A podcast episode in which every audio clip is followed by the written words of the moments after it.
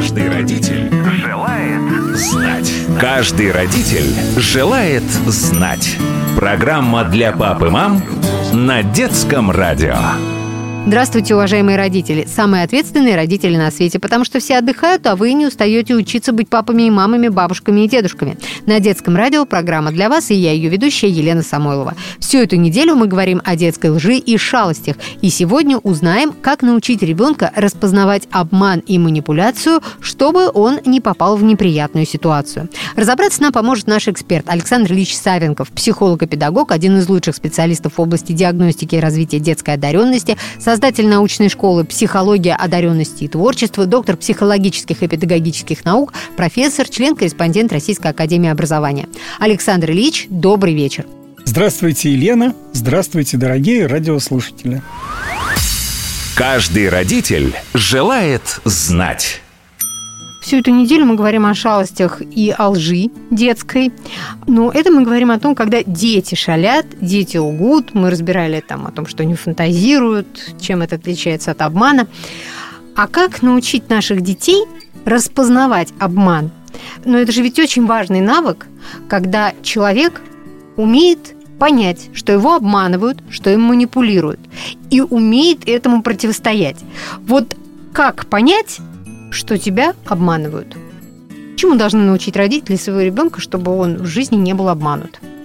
В практической психологии есть даже перечни свойств, которые позволяют понять, что человек обманывает. Вот если у вас есть опыт наблюдения за этим человеком, то обманывая, он определенным образом жестикулирует. Вот так как... Неужели это правда? То есть вот вся эта физиогномика, жестикуляция, это все имеет место быть? Вы знаете, физиогномика не рассматривается как серьезная область знаний, но есть такое вполне легальное для психологии понятие, как социальный интеллект. Угу. И человек с развитым социальным интеллектом, общаясь с другим человеком, Считывает. считывает он знаете, вот когда мы общаемся с человеком, мы интуитивно определяем уровень его интеллекта. Вот психологи делают это по тестам. А мы смотрим, вот чтобы быть эффективным в общении, как разговаривать с человеком, мы должны определить уровень его интеллектуальных возможностей. Если мы промахнемся, мы будем нерезультативны в общении. Мы умеем считывать эмоции. Мы умеем адекватно выражать собственные эмоции. Мы умеем прогнозировать развитие ситуации. Вот это все относится к социальному интеллекту. Мы в определенных ситуациях можем быть лидером, а в каких-то ситуациях уступить и стать ведомым. Мы обладаем определенными сугестивными возможностями, то есть мы можем гипнотизировать людей, убеждать их в чем-то. В разной степени у нас представлена эта способность. И вот человек с развитым социальным интеллектом может наблюдать если у него есть опыт общения с этим человеком, он понимает, что если я столкнулся вот с такой мимикой, с таким выражением глаз, то мне точно лгут. Вот меня точно хотят обмануть. Или определенный словесный оборот. Вот он начинает вот так говорит, ну, значит, точно. Чего-то надо, сейчас будет мной манипулировать, вытаскивать что-то там у меня из души или из кармана. Но это когда мы говорим о человеке, которого мы знаем. Да. Да, человеком, которого мы не знаем, э, несколько Всё сложнее. сложнее. Но вот мы говорили с вами о людях, которые от природы способны понимать других людей. Вот так же, как абстрактный интеллект, определяемый по тестам IQ, социальный интеллект тоже задается природой. И мы в этом смысле по-разному наивны. Кто-то обладает очень развитой способностью понимать другого человека. Есть даже такой термин «холодное чтение», когда вот, глядя на человека, другой человек с развитым социальным интеллектом дает ему полную характеристику. Вот буквально после первого впечатления. Отталкиваясь от каких-то мелочей в его облике, прическе, одежде, сразу можно выстроить какой-то ряд. Тут очень опасно ошибиться. Но мы начали говорить о том, как противостоять лжи, как ее... Как защититься от манипуляций? Как защититься от манипуляций. И вот первое, что нужно, наверное, выяснить тому, кто столкнулся с ложью и манипуляцией или предполагает, что это может быть, это понять мотивы лжеца. Зачем он лжет? Если это ложь безобидная, если это шутка, так может, Бог бы с ним можно даже подыграть. Но если вас хотят как-то серьезно обмануть, загнать в какую-то ужасную ситуацию, то есть тут надо разобраться с мотивами лжеца. Зачем он лжет? Это первое. Дальше, понаблюдав за ним, за его речью, за поведением, понять, насколько это опасно. И тут э, работает жизненный опыт и вот эта генетическая предрасположенность распознавать ложь и манипуляцию. Ну, то есть, опять же, наши способности, заложенные от природы. Да, и вот знаете, что хорошего есть у социального интеллекта и у его младшего брата интеллекта эмоционального. Оба эти вида интеллекта с возрастом у нас только совершенствуются. Если интеллект абстрактный, способность логически мыслить входит в пик где-то в возрасте 18-20 лет, а затем плавно снижается. А вот социальный интеллект, он только растет с возрастом. Чем старше мы становимся, тем мы становимся более приспособленными к жизни. Ну, в основном. Я там не имею в виду какие-то патологические ситуации, которые могут возникать у людей, и они начинают деградировать в этом смысле. А вот так у нормального человека он постоянно развивается. И целый пласт художественной литературы, посвященный подросткам, как раз связан с тем, что вот их социальный интеллект, он совершенно неприемлем, как правило, вот для жизни в обществе. Они все время порождают вокруг себя какие-то сложные ситуации, иногда из них очень сложно выбираются, часто перестают лгать, вот э, безобидно лгать, чтобы сохранить социальные отношения, а начинают бросать правду как мокрое полотенце в лицо, да, вот как мы говорили о Марке Твене. Вместо того, чтобы подать правду как пальто, кидают его в лицо как мокрое полотенце. А почему это свойственно именно подростковому возрасту? Ну, это связано с тем, что у них все-таки основным ориентиром становится круг сверстников. Ну, а почему не солгать в кругу сверстников? Нет, они в кругу сверстников лгут. Тут, э, понимаете, немного другая ситуация. Вот если мы отнесемся к э, жизни наших предков, как-то вот вспомним, там, когда человек биологически становился более-менее э, взрослым, это вот понималось по его физической конституции – несложный обряд инициации, его превращали во взрослого. А у нас вот он становится уже взрослым биологически, но социально, но он, социально ребенок. он ребенок, он зависим от родителей, он зависим от педагогов. И вот это биологическое взросление, оно происходит э, там где-то в позднем подростковом возрасте уже практически полностью. А социальное взросление отодвигается туда куда-то далеко за 20 лет. И вот этот период, он противоестественный. Он естественен для цивилизационных э, вот таких конструкций, но противоестественен для биологии человека. Человек интуитивно чувствует, да я такой же, как они. У меня размер ноги больше, чем у папы. Я большой, сильный. Чего они мне диктуют? Куда ходить? Какую музыку слушать? Э, с кем дружить? Э, вот этот протест, он существует. А и тут самое время как сказать раз... правду, которая э, заставит родителей сепарироваться. Да. И вот э, люди как-то выходят из этого положения. И притом у этого подростка еще нет вот такого жизненного опыта выстраивания отношений, налаживания отношений, понимания того, что можно обидеть человека. Так может быть, это он просто тренируется? Безусловно, да тренируется и вот так постепенно, набивая себе шишки, оказывается натренированным. А можно как-то натренироваться, не набивая шишки? Или это невозможно? Можно.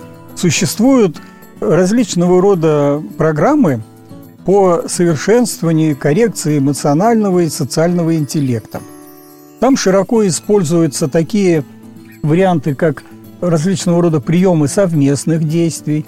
Вот сейчас особенно сложно это все это потому, что значительная часть жизни детей и подростков проходит в, виртуальном пространстве. Они вот там где-то живут.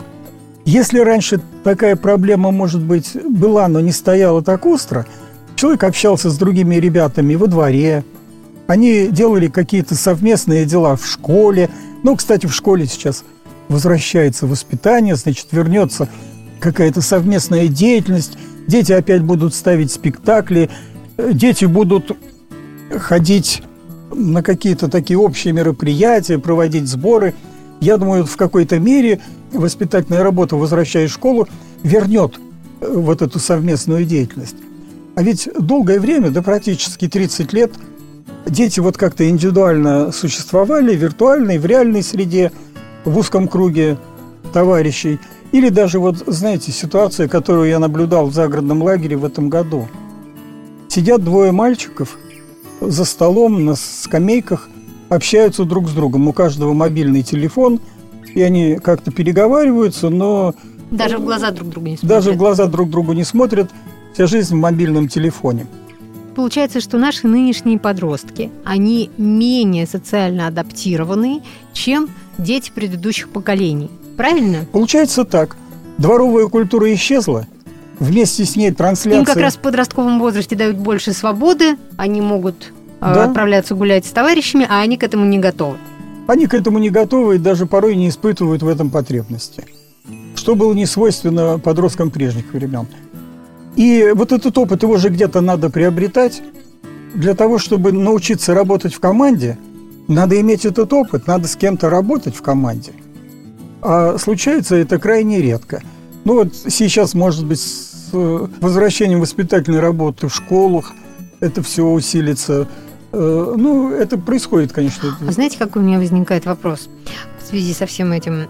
Наши дети пережили очень длительный период удаленного обучения, обучения онлайн. А, они долго были на карантине и не ходили в школу. Это вообще будет иметь какие-то последствия в дальнейшем для них? Мы уже наблюдаем эти последствия. Э, мы уже столкнулись с несколько более слабыми результатами по ЕГЭ вот в этом году. Но это качество, наверное, образования, да? Я, а я имею в виду вот э, социальную, социальную адаптацию. Жизнь. О, ну тут-то все, мне кажется, вообще очевидно.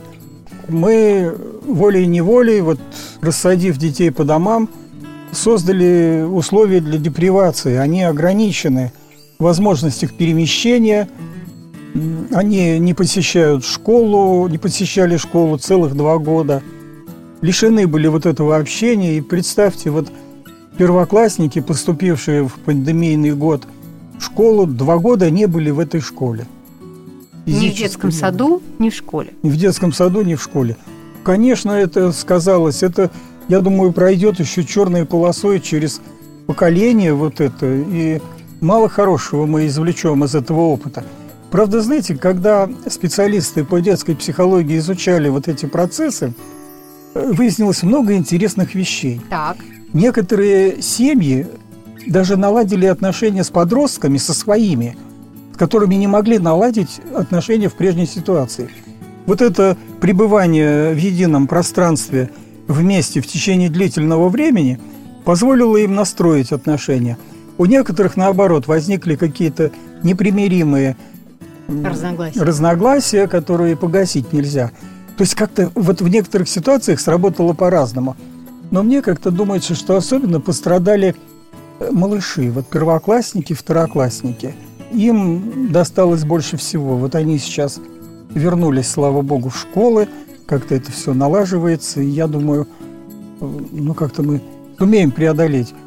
Хотя вот этот эффект депривации, вот то, что потеряно было тогда, он в значительной мере не, невосполним. А на качестве образования тоже сказалось, потому что очень многие, наоборот, нахваливали э, дистанционное обучение, что таким образом больше детей, например, там имеют возможность э, обучаться на более высоком уровне, что очень многие дети, наоборот, вместо того, чтобы баловаться в школе, они стали более внимательно учиться, или все-таки необходим контакт с учителем? Ну, вы знаете, вот есть знание декларативное, есть знание процедурное. Декларативное знание изложено в книгах, в учебниках. Декларативное знание излагает учитель в школе или профессор на лекции. Мы можем с вами сегодня прийти в какой-то книжный магазин большой и купить все учебники, которые нужны для того, чтобы стать психологом, экономистом или философом. Ну вот, казалось бы, купите все учебники, прочитайте, станете вы философом или психологом. Не станете. Чтобы им стать профессионалом какой-либо области, нужно общаться с источником знаний. То есть нужно, кроме декларативного, вот такого конденсированного, концентрированного, рафинированного, изложенного в учебниках знания, иметь еще процедурное знание. Есть вещи, которые принципиально не формализируются, которые можно освоить только в ходе непосредственного общения с источником знаний. Многие наши родители этого не понимают и не учитывают. Вот они берут учебники начальной школы. Боже мой, да я сама смогу это все преподать ребенку еще лучше, чем учительница. Это же все очень просто. Ну да, но ведь школа это не только обучение тому, что ЖШ пишет через букву И, а таблица умножения просто заучивается. Школа ведь это еще много того, что мы не учитываем и даже учитывать не хотим. Вот американские педагоги обнаружили такое явление, как скрытое содержание образования. Это что такое? Мы в школе учим детям, да и в детском саду, строго определенным вещам. Они изложены в наших программах, они заложены в методические рекомендации педагогов, и педагоги их реализуют. Но кроме этого, жизнь ребенка идет не только на уроках, но еще и весь контекст вот этой школьной жизни, он наполнен какими-то событиями, новыми знаниями и отношениями, которые дети усваивают помимо нашей воли. И мы часто, вот педагоги, психологи школьные, не знаем об этом и не хотим знать этого. А это существует. То есть есть надводная часть айсберга, это вот наше содержание образования в стандартах, программах, учебниках прописано, а есть скрытое. Оно часто и недоступно для нас, взрослых – это вот такой секретный детский мир, который существует параллельно с нашим взрослым миром и с нашим пониманием. И вот если мы вспомним наш школьный или вузовский опыт, я думаю, все мы вспомним и то, как мы выстраивали взаимодействие в школе, и как вот этот школьный климат, нравственный, эстетический, интеллектуальный, влиял на наше сознание – Слушайте, ну может быть тогда не так страшно, что э, пропадает дворовая культура. Все равно же дети общаются в школе, они общаются в детском саду. Или это нечто другое, если вернуться вот э, к нашему, к началу нашего разговора о шалостях? Я думаю, здесь надо учесть э, другое обстоятельство. То, о чем мы с вами говорили. Значительная часть жизни современного ребенка проходит в виртуальной среде. Вот если раньше это все происходило в живой среде, в школе, во дворе, с родителями, в магазине, на улице, где угодно, то теперь вот это все поделено. Вот это я живу в компьютере или в телефоне, а вот это я общаюсь с детьми. То есть часть э, вот этой жизни, она отсечена, и там нет вот того, что стимулирует социальный интеллект, что стимулирует эмоциональный интеллект, что учит э, вот как-то взаимодействовать с другими людьми. Ну, с другой стороны, э, у детей, которые много времени проводят, в том числе и в компьютере, в компьютерных играх, есть же и сетевые игры, они все равно как-то, у них там какое-то сообщество существует. Да, но тут, тут мы выходим на другую проблему. Э, мы-то, видите, вот педагоги и психологи, да и родители тоже, как генералы, все время готовимся к прошедшей войне – угу. которая уже прошла. А ведь взрослые люди тоже так же живут теперь. И значительная часть их жизни проходит в виртуальном мире у взрослых, так же, как и у детей. Мы-то хотим воспитать детей так, как воспитывали нас, и чувствуем, что это не получается, потому что среда изменилась. А среда-то ведь изменилась и у них, и у нас, и поэтому в числе основных навыков 21 века – вот в ряду многих замечательных качеств, таких как когнитивные, метакогнитивные способности, развитая креативность, критическое мышление, обязательно стоит цифровая грамотность. Вот это совершенно необходимая вещь современному человеку. И в этом смысле война педагогов, психологов и администраторов из высоких кабинетов с детскими гаджетами, она, конечно, обречена на поражение. Вот с этим надо научиться как-то жить. Но, с другой стороны, мы должны понимать, что социальный интеллект ребенка в силу э, вот этого отсечения большого количества времени на э, работу с компьютером э, под угрозой. Вот нужны какие-то специальные усилия для того, чтобы его стимулировать и развивать, чтобы не выращивать цифровых маугли. А разве у человека не заложена необходимость общаться с себе подобными настолько крепко? Мы люди, мы существа социальные. Социальные. У нас должна быть эта потребность общаться. Неужели у детей, которые сейчас очень много проводят времени в виртуальном мире, эта потребность потихонечку исчезает? Да. Вот мы с вами говорили о том, что природой заложено э, ребенку интересоваться окружающим. Он познает мир – так устроена природа. У него есть поисковая активность. Он должен изучать. Если потребность в изучении окружающего не удовлетворена, э, то человек начинает страдать. Ребенок должен есть. Вот он должен хотеть есть. Но мы знаем, что многие дети не хотят ни есть, ни учиться. Хотя это предопределено природой. И вот здесь происходит ровно то же самое. Мы природой настроены на взаимодействие. Мы существа социальные. Мы веками, тысячелетиями живем в сообществах. Эти сообщества нам необходимы. Для нас очень важны э, другие люди. Мы очень дорожим своими друзьями, своим кругом общения. Все это так. И все это есть, естественно, у наших детей. Все это заложено в их генетику. Но посмотрите, как много сейчас детей, которые целиком ушли в виртуальную среду – и они там находят все, что нужно, и им там хорошо. А почему виртуальная среда э, побеждает наши э, природные стимулы? Простота, доступность, яркость красок. Знаете, чтобы работать на уроке и познавать чего-то, надо напрягаться, надо встать рано, прийти в школу, сесть за парту, и может тебе там как-то и некомфортно, и учительница будет тебе рассказывать не то, что тебе интересно – сегодня. Как вот один знаменитый психолог приводил э, такой забавный пример. Александр Григорьевич Осмолов. Вот представьте, вы останавливаете человека на улице и начинаете ему рассказывать о погоде в Гондурасе. Вот зачем человеку погода в Гондурасе, вот москвичу, например. Вот так же с ребенком. Он приходит в школу, а вы ему начинаете рассказывать о законе Бойля Мариотта – да он ни Бойля, ни Мариотта не знает, и, и на закон ему... Но этот... если он будет понимать, как это повлияет на какую-то конкретную ситуацию в его жизни, то, может быть, ему Ой, и до этого довести не каждого удается, поэтому... А в компьютере находишь то, что тебе нужно в данный момент, очень быстро и просто. Причем я наблюдал детей, даже не умеющих читать и писать, которые садятся за компьютер, вот ты мне его только включи. Включаешь, он по иконкам находит в интернете все, что ему нужно, все, что ему интересно, и прекрасно проводит время. Александр Ильич, спасибо большое, что были нашим гостем всю эту неделю.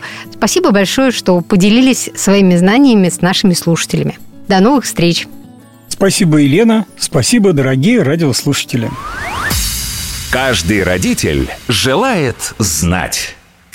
Друзья, на этом время нашей программы подошло к концу. Напомню, что всю неделю у нас в гостях был замечательный эксперт Александр Ильич Савенков, психолог и педагог, один из лучших специалистов в области диагностики и развития детской одаренности и создатель научной школы психологии одаренности и творчества, доктор психологических и педагогических наук, профессор, член-корреспондент Российской академии образования.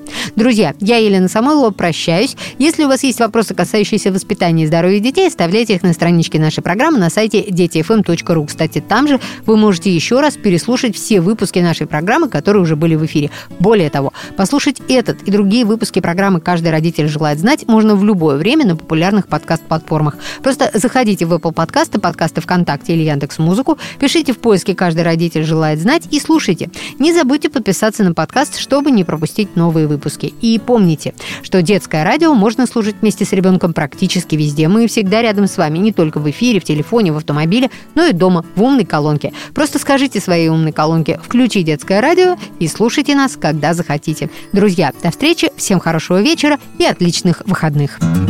Каждый родитель желает знать. Каждый родитель желает знать. Программа для пап и мам на детском радио.